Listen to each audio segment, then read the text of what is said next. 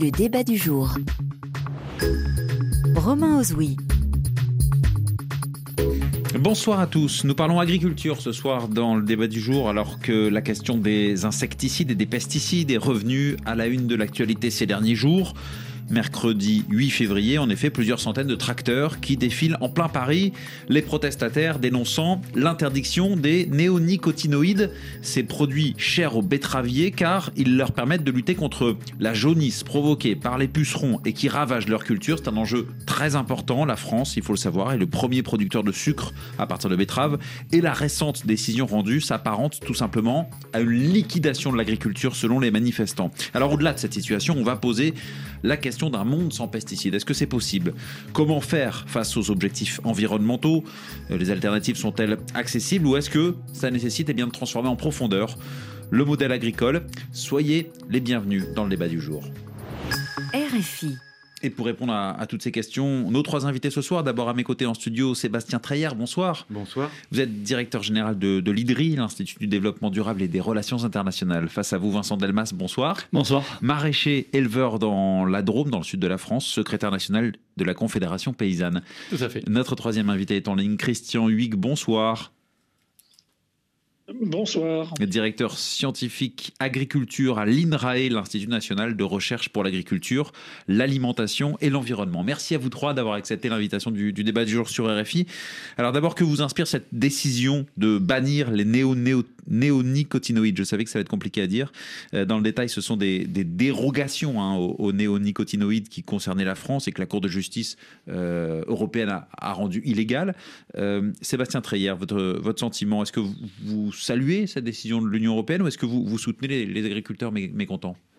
Bah, moi, je salue une décision européenne qui est en ligne avec la protection de la biodiversité. Et la biodiversité est aussi un facteur de production en agriculture. Et donc, il faut absolument en tenir compte. Et je pense qu'il faut surtout réfléchir à la question euh, comment ça se fait qu'on puisse encore dire qu'il n'y a pas d'alternative. Et à mon avis, la question, c'est pas qu'on manque d'alternatives. Je suis moins bien passé que, mes deux autres collègues euh, à ce panel pour, le dire. Mais qu'au fond, euh, si c'est pas une question de technique alternative, mais plutôt de reconception plus profonde du modèle agricole, du modèle des betteraviers. Et mm. c'est ceux-là qui n'ont pas voulu changer ou pas pu changer. Et donc il faut peut-être pas cibler uniquement les agriculteurs, mais aussi les filières, les marchés, parce que si l'alternative, elle passe notamment par des questions de rediversification, une autre manière de gérer le risque que uniquement avec de la chimie. Et rediversifier les filières, ça veut dire sortir des bénéfices de la betterave pour aller chercher autre chose ailleurs. Et, construire à l'échelle des filières, c'est ça qui bloque. Mais on ne peut pas dire qu'il n'y a pas d'alternative. Ce n'est pas, pas vrai qu'on n'a pas d'alternative. On va en parler des, alternatives, évidemment, et notamment avec vous, Christian Huyghe. Mais d'abord, votre, premier sentiment, vous, également, euh, après cette décision?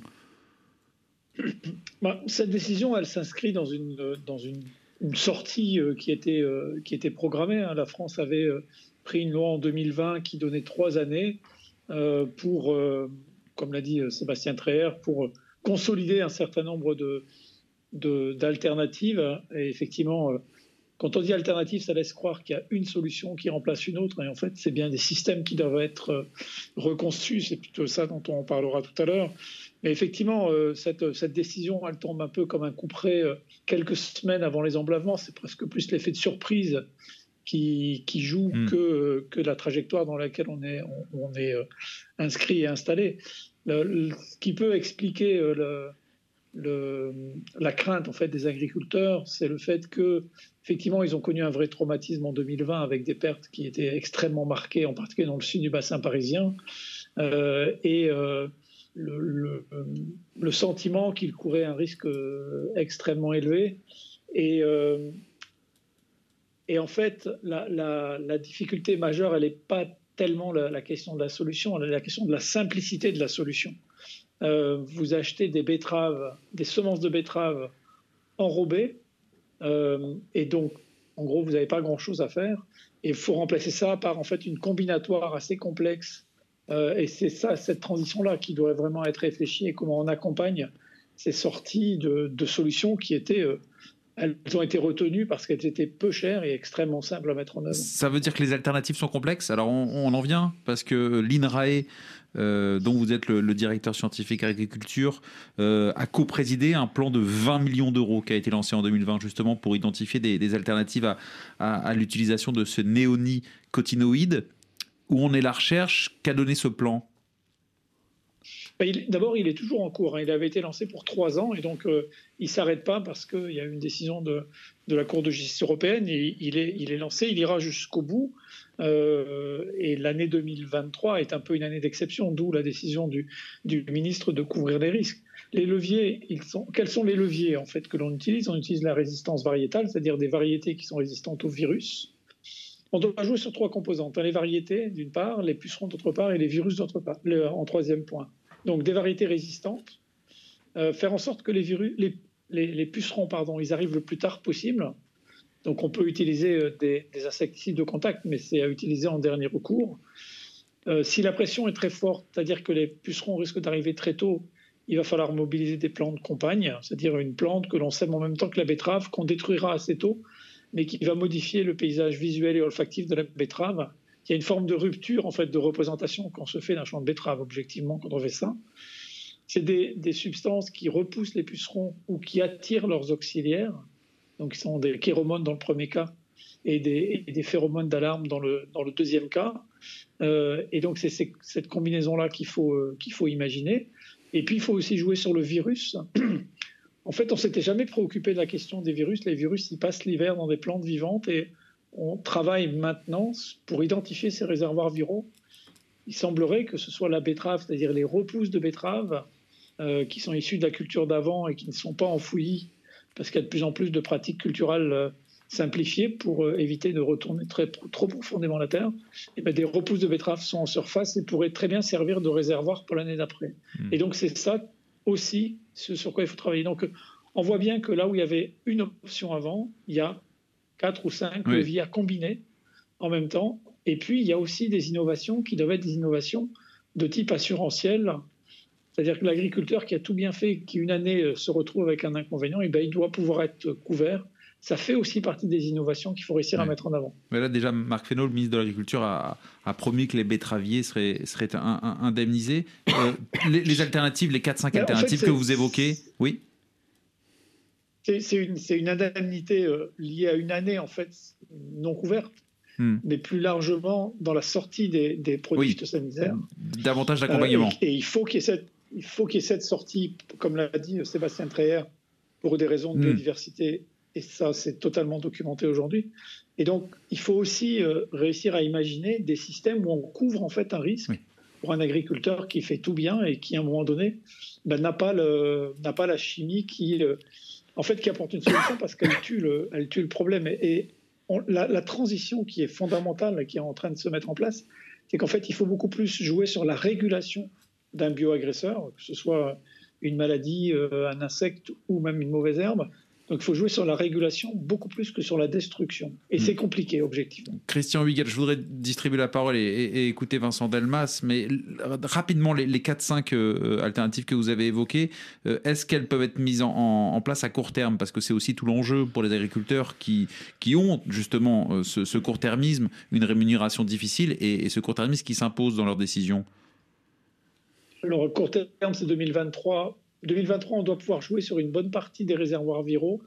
Par contre, sur euh, l'utilisation euh, des chéromones, des phéromones ou même des variétés résistantes, ça ne sera pas avant 2024 qu'elle mmh. sera disponible au mieux. Donc, euh, effectivement, 2023 est un peu l'année difficile qui s'annonce. Euh, l'année à risque, en fait. Voilà. Hmm.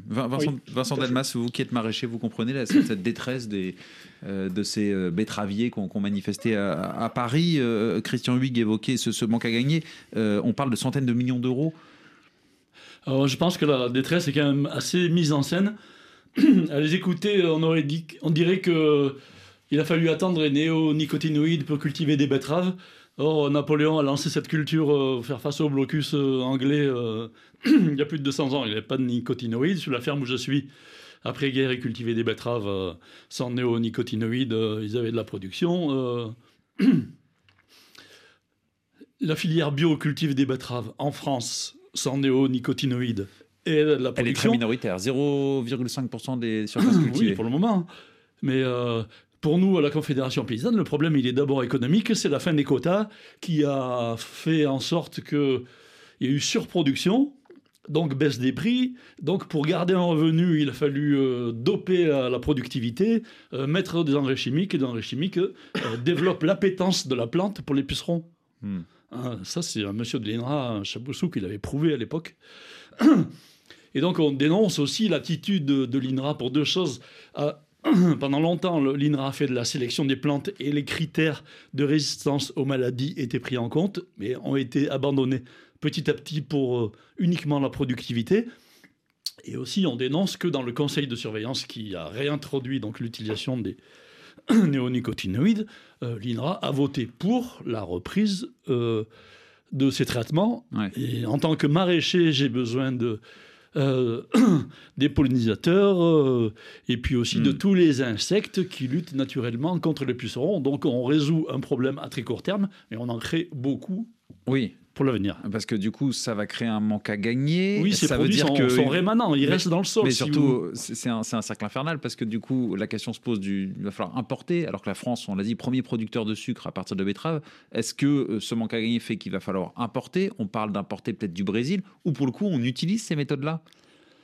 Pour le moment, on est un pays exportateur de sucre. Oui. Et en plus, on a tous les dômes euh, qui en produisent euh, énormément. donc là-dessus je pense qu'il y a beaucoup de mensonges et de mise en scène. Pourquoi? Ben Justement pour euh, euh, lutter contre cette décision gouverne, enfin pas gouvernementale de, de l'Europe, ce règlement européen qui interdit euh, l'utilisation, mais qui interdit les dérogations pour les néonicotinoïdes. Donc la filière sucrière est exploitatrice, mais partons contre la filière miel, la filière apicole et en, régression du fait de l'utilisation massive de ces néonicotinoïdes, entre autres, hein, et du changement climatique aussi. Et la filière légumes aussi est en difficulté. On importe plus, plus de 50% de nos fruits et légumes maintenant en, France. Hmm.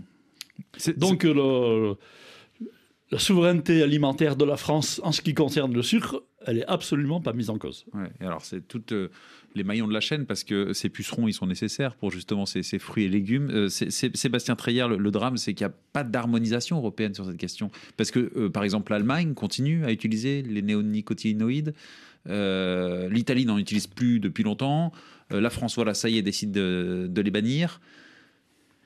Alors, je, juste vous disiez, les pucerons sont nécessaires. Je pense qu'on parlait des pollinisateurs hein, mm. plutôt que des pucerons. Mais oui, mais, euh, mais, euh, oui effectivement, la, question européenne, elle est absolument centrale. Euh, moi, je suis, je, trouve que j'avais plutôt l'impression que c'était la France qui négociait des dérogations jusqu'à la dernière limite à cause d'un secteur betteravier qui est extrêmement capable de faire entendre la part de de l'économie nationale qui représente, euh, mais effectivement, comme euh, le disait Vincent Delmas, euh, au détriment d'autres secteurs économiques dans le secteur agricole qui ont d'autres problèmes économiques et qui sont tout à fait criants aussi.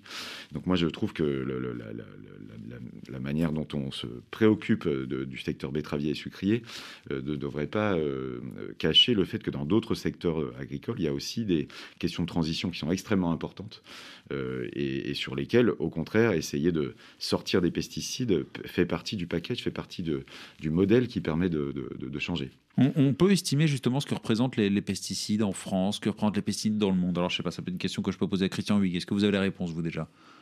Non, moi, j'ai pas la réponse sur les quantités. Ce que, ce que je sais, c'est qu'il y a un débat en France sur euh, l'idée qu'on serait en train de, diminuer euh, les, ventes, les, montants, les, quantités utilisées.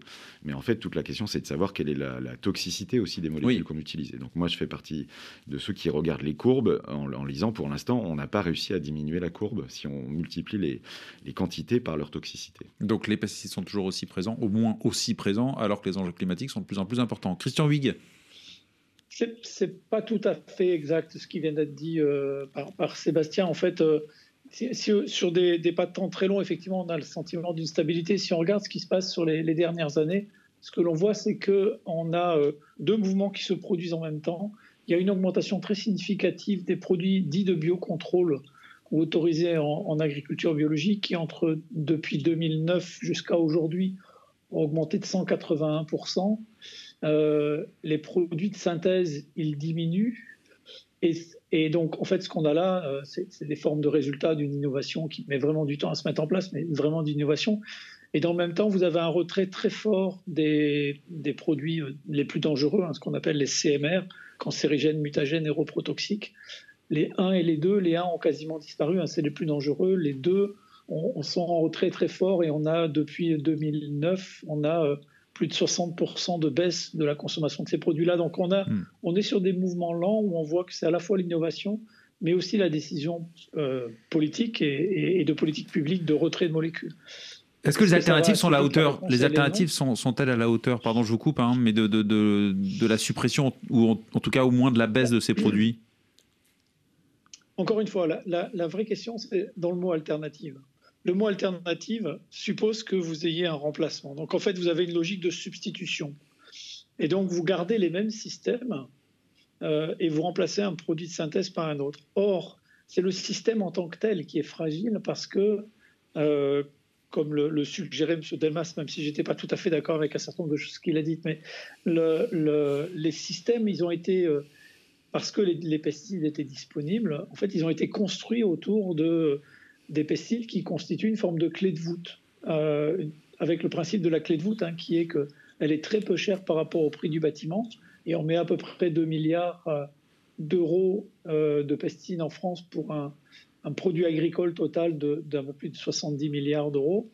Et puis, si vous l'enlevez, euh, le principe même d'une clé de voûte dans une cathédrale, c'est que vous enlevez la clé de voûte et la cathédrale s'effondre. Et donc, la question que l'on a, c'est en fait comment, non pas qu'est-ce qu'on met à la place de cette même clé de voûte, qui aura à peu près les mêmes caractéristiques, hmm. c'est comment on reconçoit le système pour qu'il devienne moins dépendant de, ces pesticides. Et c'est ça le, système qui est au cœur de, l'ensemble des travaux que l'on fait, avec une, recherche qui s'oriente vers des, voies vraiment totalement nouvelles.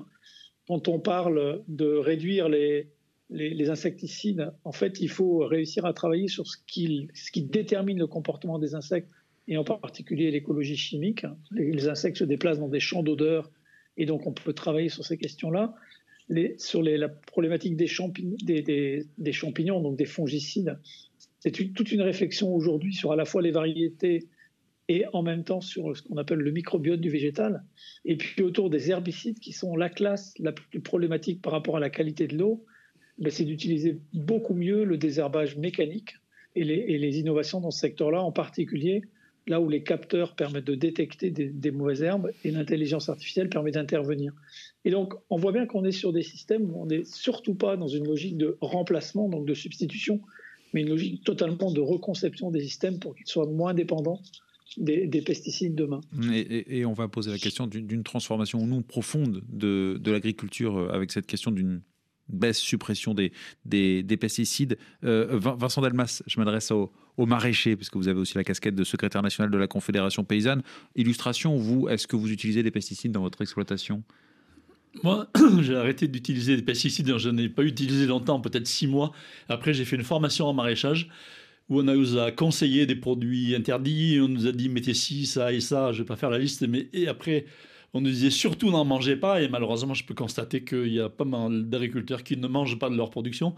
Donc, j'ai, dans cette formation euh, en maraîchage, j'ai été vacciné, j'ai eu tellement d'horreur que je me suis mis en bio tout de suite. Quoi. Donc, vous êtes en bio? En bio depuis 1986. Hmm.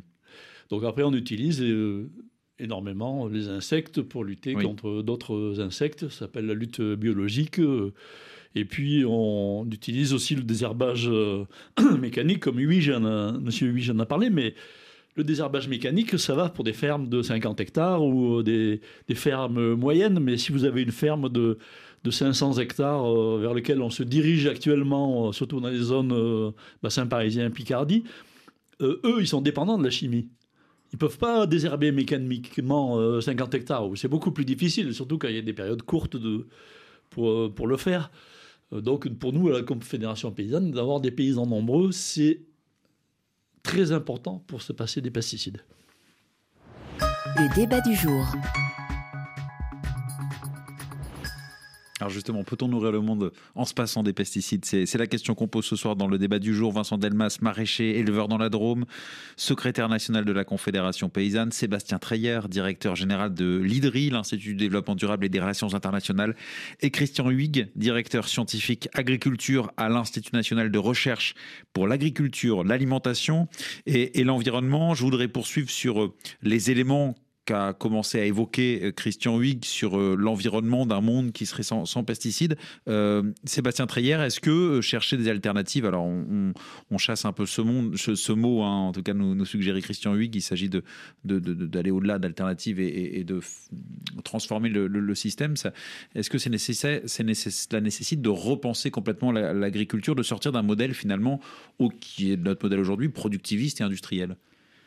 Alors moi, ce que j'essayais d'indiquer tout à l'heure, c'est qu'effectivement, euh, la reconception des systèmes dont parle Christian Huyghe, ça ne veut pas se penser à l'échelle de l'agriculteur tout mmh. simplement. Parce qu'en fait, euh, l'exemple que je donnais, c'est euh, s'il faut rediversifier, recomplexifier les rotations culturelles, rediversifier le paysage agricole, il faut des débouchés.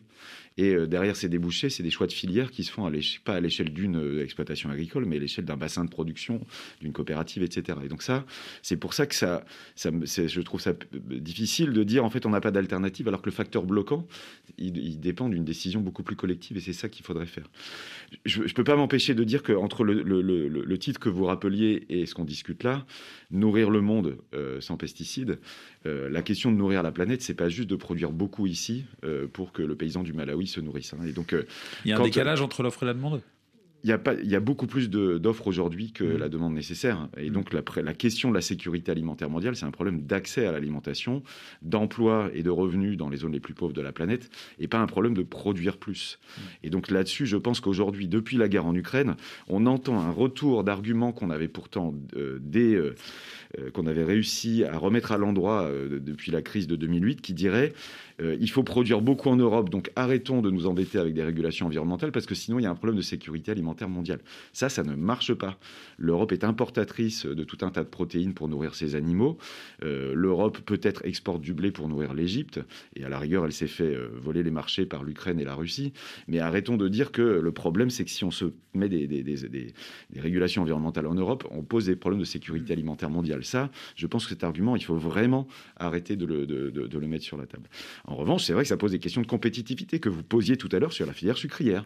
Est-ce qu'on veut être un gros exportateur sucrier avec euh, une logique d'une industrie extrêmement euh, spécialisée dans des grands bassins de production spécialisés Est-ce qu'on peut amener cette filière et ces territoires à, choisir des, voies de rediversification? Et on pose là des questions de compétitivité et d'emploi dans ces territoires. Mais l'argumentaire, c'est pour nourrir la planète. La planète, elle mange trop de sucre. Donc, hmm. euh, c'est pas la question du sucre. Non, non, mais au-delà, de ça, la question, c'est est-ce qu'avec le modèle d'agriculture conventionnelle, aujourd'hui, peut permettre de continuer à, nourrir la planète avec évidemment les, déséquilibres que, vous évoquez, mais surtout euh, sans l'utilisation de produits, en tout cas avec moins d'utilisation de produits, pour répondre aux enjeux climatiques. Ah non, moi je pense que on ne sortira pas euh, de, nos enjeux de, climat et de biodiversité, qui sont des enjeux mondiaux et qui peuvent miner euh, l'avenir de notre agriculture et de notre système alimentaire, sans une transformation profonde euh, de ce système que vous évoquiez tout à l'heure. Et, la transformation profonde, c'est à la fois dans les stratégies de l'aval aussi, hein, des coopératives et des, industries de transformation, qui aujourd'hui demandent des produits standardisés, des économies d'échelle et donc de la productivité, comme le disait Vincent Delmas. Productivité plus importante que la robustesse, la productivité plus importante que la qualité environnementale. Mais qui peut, qui doit agir pour changer ce modèle? Alors, moi, je pense que ce, que ce, qui, ce qui doivent agir pour changer le modèle, c'est à la fois évidemment des régulations sur lesquelles il faut arrêter de les reporter dans le temps. À un mmh. moment, quand on dit on arrête les néonicotinoïdes, il faut les arrêter. Et je pense que c'est ce qui est en train de se passer. Sinon, les, les, signaux sont jamais clairs mmh. et on se pose jamais la question de la transformation. Et par ailleurs, ce que j'indiquais, c'est que si on laisse les agriculteurs tout seuls, ils vont pas pouvoir changer tout seuls. Parce qu'on arrête les néonicotinoïdes, euh, il y a des agriculteurs qui, qui restent sur le sur le bas-côté. Oui, mais et donc c'est à la fois des questions de. Ça, c'est pas. Allez-y. dans un premier temps, j'ai bien compris. dans un premier temps. Mais, est-ce que c'est, est-ce que c'est une fable ça C'est une fable. Aujourd'hui, il, il, y a cette inquiétude-là. Sans néonicotinoïdes, nos ancêtres l'ont prouvé, la filière bio le prouve. Nous, à la Confédération paysanne, à Saint-Valentin, on aime des campagnes vivantes avec des fleurs, euh, de la diversité. Une association d'agriculture et de l'élevage pour se sortir des engrais chimiques qui sont produits, il faut le rappeler, avec du gaz et des énergies fossiles. Euh, voilà. Mais est-ce qu'il aurait fallu, il faut, pas fallu ça, faut des paysans nombreux et arrêter de donner des financements publics aux fermes les plus importantes parce que les politiques agricoles communes, pour le moment, en Europe, subventionnent une agriculture industrielle. Euh, industrielle, donc avec des pesticides, euh, avec des engrais chimiques, avec des grandes surfaces. avec beaucoup fait. de productivité, Et peu d'hommes. ça reste le modèle dominant. Et peu d'hommes. Hmm. Non, mais quand interrogé sur les- la question des betteraviers, tristes, des néonicotinoïdes, c'est surtout est-ce qu'il n'aurait pas fallu un plan d'action pour justement qu'eux soient préparés? Est-ce qu'il n'y a pas un manque euh, d'anticipation des autorités? Non, il y a 20 ans qu'on en parle, hein, de la toxicité et de, de l'arrêt de ces. Hmm. Christian Huyghe, vous, vous souhaitez réagir, ajouter quelque chose? Ouais, je, voulais- je voulais réagir. euh, En fait, il y a sur, sur deux points. Le, premier, euh, je pense que pour les, agriculteurs, c'est des acteurs économiques, c'est des gens qui euh, aiment leur métier. M. Delmas le montre. hein. Euh, je pense que ce qui est extrêmement important, c'est d'avoir un cap clair et une visibilité. Et effectivement, M. Delmas avait raison de rappeler qu'en fait, ça fait un bout de temps qu'on sait que les néonicotinoïdes vont sortir, c'est 2014.